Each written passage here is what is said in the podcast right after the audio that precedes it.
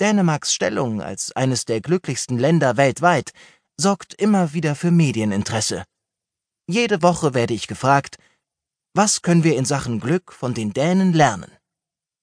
Die Anfragen kommen unter anderem von der New York Times, von der BBC, vom Guardian, von China Daily und von der Washington Post. Häufig besuchen uns Bürgermeister, Forscher und Politiker aus der ganzen Welt, weil sie, nun ja, weil sie nach dem Glück suchen. Für viele von ihnen ist es ein Rätsel, wie die Dänen so glücklich sein können, wo sie doch gleichzeitig eine der weltweit höchsten Steuerquoten haben. Von dem schlechten Wetter einmal ganz zu schweigen. Interessanterweise findet der Wohlfahrtsstaat bei uns breite Unterstützung.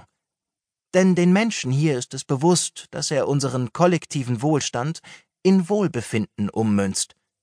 Wir zahlen keine Steuern, wir investieren in unsere Gesellschaft. Wir kaufen Lebensqualität. Der Schlüssel für das hohe Maß an Wohlbefinden in Dänemark liegt in der Fähigkeit des Wohlfahrtsstaates, Risiken, Unsicherheiten und Sorgen seiner Bürger zu minimieren und extremes Unglück zu verhüten. Vor kurzem ist mir allerdings klar geworden, dass eine wichtige Zutat im dänischen Glücksrezept bisher übersehen wurde. Hügge. Das Wort Hügge stammt ursprünglich aus dem Norwegischen und bedeutet Wohlbefinden. In der dänischen Schriftsprache taucht Hügge erst Anfang des 19. Jahrhunderts auf. Aber die Verbindung zwischen Hügge und Glück ist wohl kein Zufall. Auch der European Social Survey kommt zu dem Ergebnis, dass die Dänen das glücklichste Volk Europas sind. Sie sind aber auch diejenigen, die am häufigsten Kontakt mit Freunden und Familie halten und besonders viel Ruhe und Frieden empfinden. Das wachsende Interesse an Hügge hat also gute Gründe. Journalisten fahren durch das Land und suchen danach. In Großbritannien wird Danish Hügge jetzt an einem College unterrichtet, und überall auf der Welt entstehen Hügge-Bäckereien, Läden und Cafés. Aber wie bringt man Hügge hervor? Wie sieht die Verbindung zwischen Hügge und Glück aus? Und was ist Hügge genau? Genau dies sind einige der Fragen, die dieses Hörbuch zu beantworten sucht.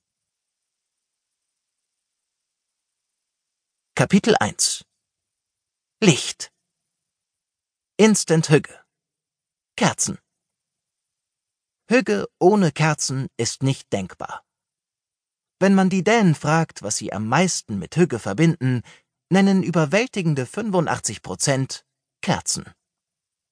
Das dänische Wort für einen Spielverderber ist Lyseslurker, was wörtlich übersetzt bedeutet derjenige, der die Kerzen ausmacht.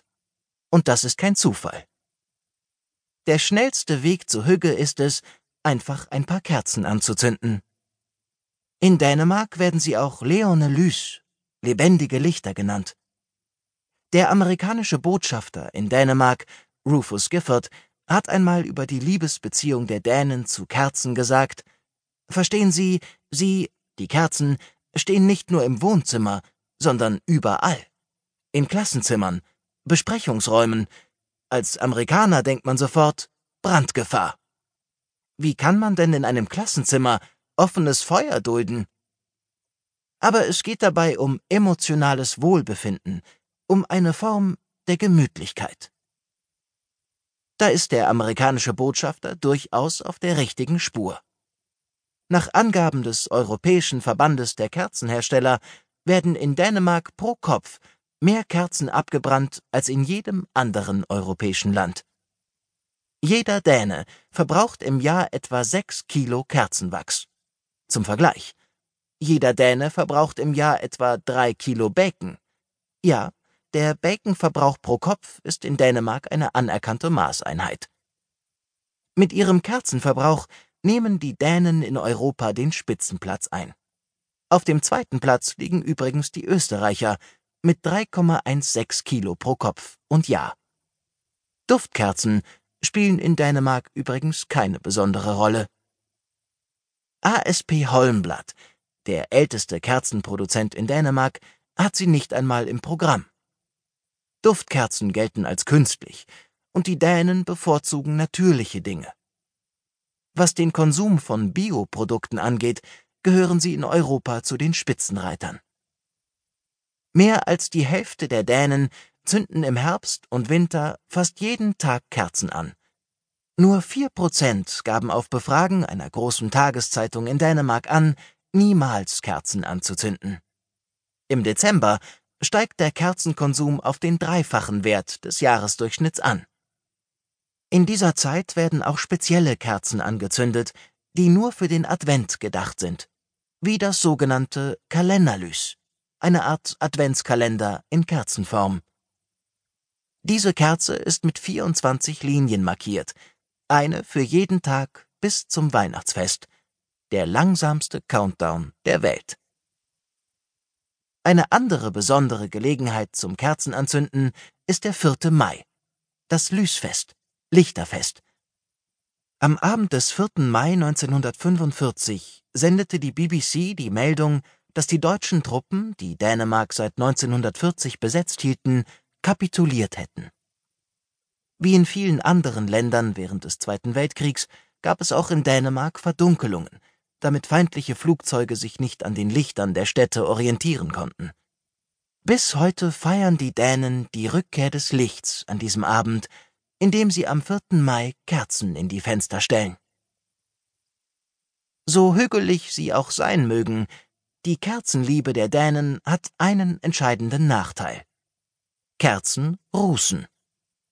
Studien zeigen, dass eine einzige Kerze die Luft mit mehr Rußpartikeln erfüllt als die Abgase der Autos an einer stark befahrenen Straße.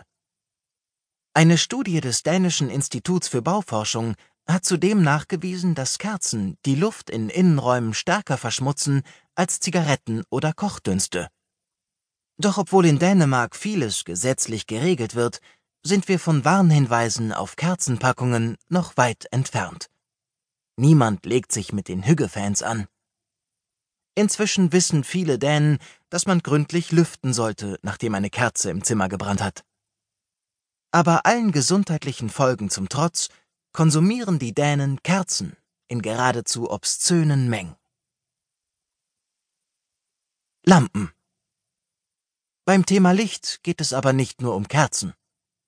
Die Dänen sind besessen von jeder Art der Beleuchtung. Ich bin einmal zwei Stunden lang mit meiner Freundin durch Rom gelaufen, bis wir endlich ein Restaurant mit hügeliger Beleuchtung gefunden hatten. Dänen wählen ihre Lampen mit Bedacht aus und setzen sie strategisch ein, um beruhigende Inseln aus Licht zu erschaffen.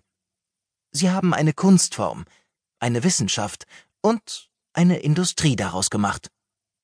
Einige der schönsten Lampenentwürfe stammen aus dem goldenen Zeitalter des dänischen Designs, darunter die von Paul Henningsen, Arne Jacobsen und Werner Panton.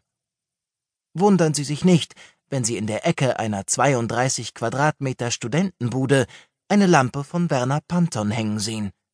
Eine Lampe, die gut und gern 1000 Euro kostet.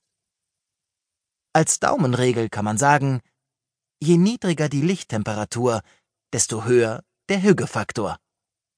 Ein Kamerablitz hat etwa 5500 Kelvin. K. Neonröhren um die 5000 K. Normale Glühbirnen 3000 K. Sonnenuntergänge, Holzfeuer und Kerzenflammen haben etwa 1800 K. Da wird es dann gemütlich. Sie wollen einen Eindruck davon bekommen, wie es sein könnte, wenn Vampire bei Tageslicht verbrennen? Dann laden Sie eine Gruppe Dänen zu einem schönen Abendessen ein und setzen Sie sie unter eine Neonröhre mit 5000 K. Der Effekt ist in etwa derselbe. Erst werden die Gäste nach oben schielen, um das Folterinstrument, das sie da an die Decke gehängt haben, genauer zu betrachten. Und während des Essens können Sie dann beobachten, wie Ihre Gäste unbehaglich auf ihren Stühlen herumrutschen, sich kratzen und versuchen, unkontrollierte Zuckungen zu vermeiden.